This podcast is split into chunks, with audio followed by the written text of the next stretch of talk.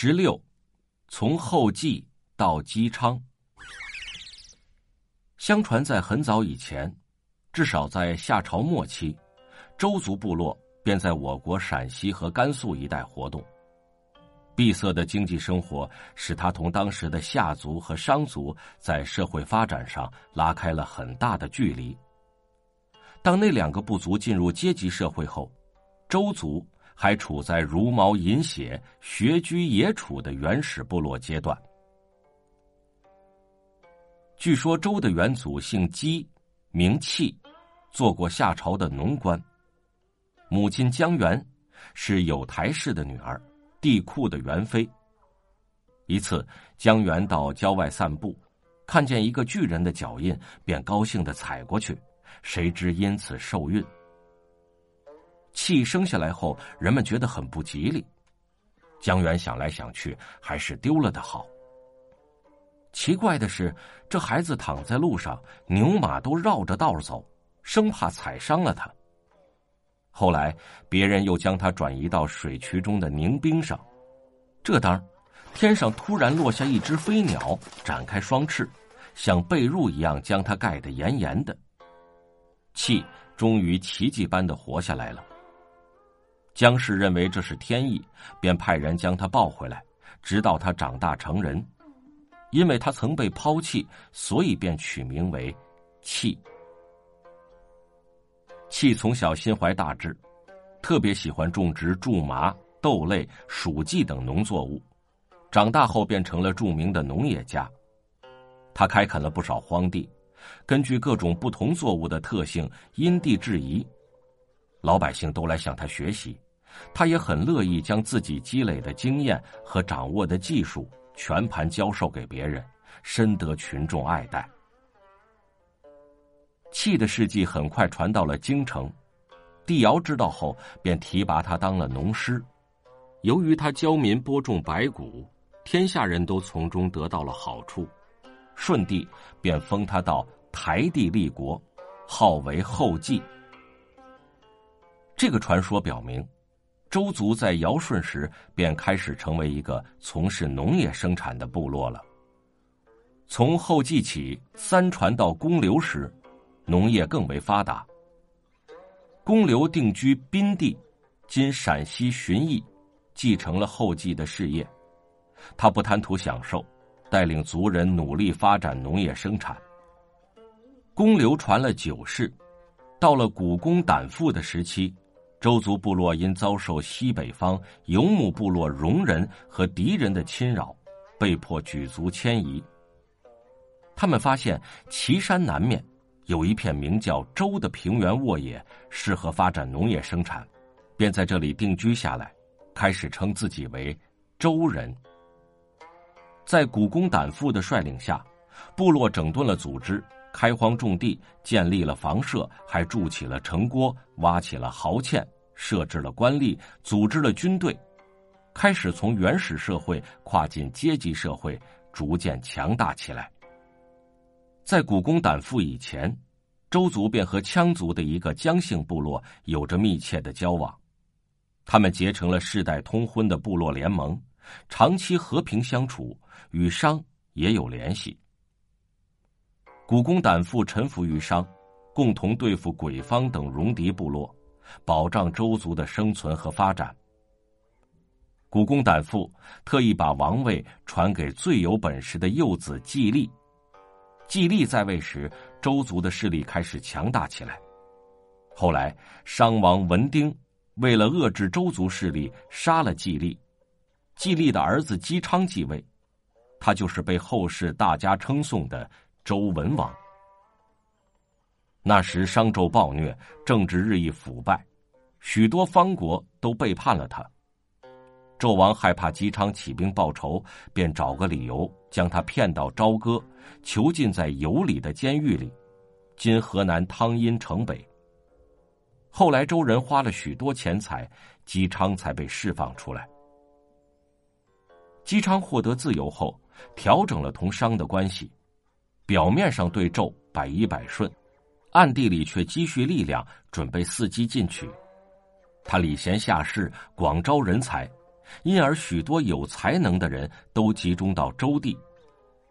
但是，这位见多识广、聪明睿智的西伯总觉得还缺少一位文武兼备、能够统筹全局的人担任自己的助手，共图灭商大计。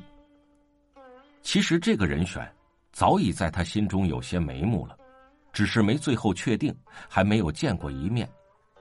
有关那人的情况，都是听人家介绍的。一天，文王驾着车子，带着儿子和亲兵来到渭水北岸，说是狩猎，其实是去打听那个被赞为有才能的隐士。在坡西，他见到一位须发斑白、红光满面的老人，正悠然自得的坐在岸边垂钓，看上去有七八十岁了，精力还很充沛。这时，文王的车马从他的背后经过，轰隆轰隆。这老人只当没有听见，连头都不歪一下，还是一个劲儿的把着钓竿，就像他的周围没有发生任何事情一样。文王觉得奇怪，便跳下车来，走到老人背后，仔细观察他的动静。只见他一面钓鱼，一面说着：“鱼儿啊，鱼儿啊。”谁愿上钩，谁就来呀！再一看，老人的鱼钩是直的，而且离水面有三尺高。文王不解，同他攀谈起来。原来这位老者，就是文王早就想谋面的那个能人。这人姓姜，名尚，又叫子牙，祖先在舜时做过大官，并与禹一起治过水，被封在吕。所以又姓吕。到吕尚时，家里已经很穷了。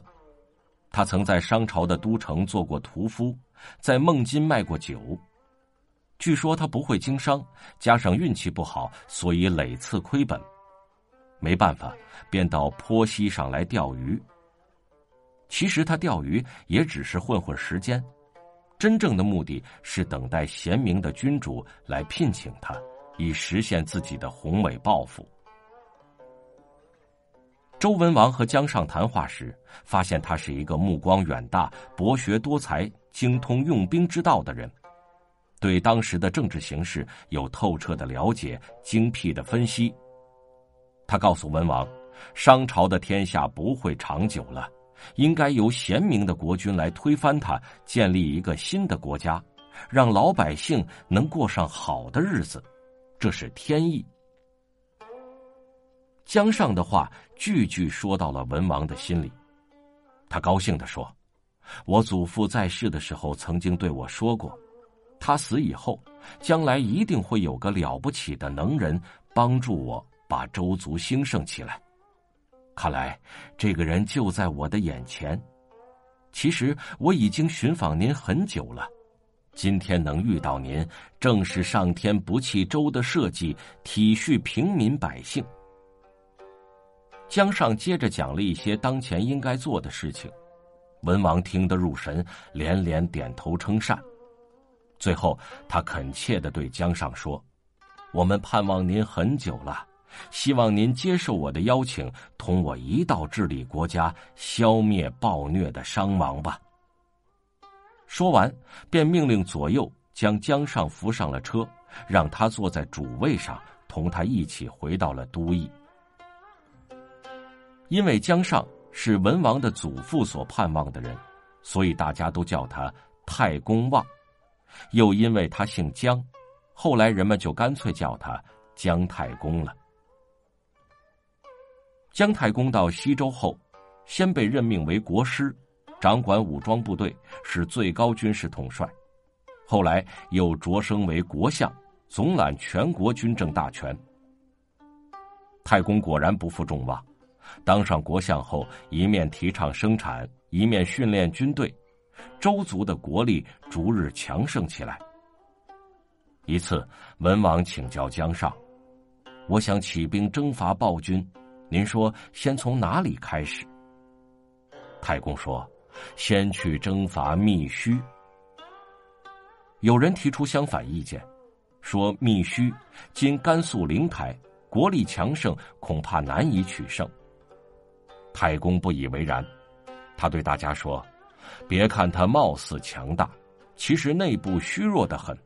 他的国君虐待百姓，早已众叛亲离，没有什么值得担心的，弹弓无妨。”文王便发兵密须，果然还没有开战，密须的老百姓就趁机暴动，他们绑着自己的国君归顺了文王。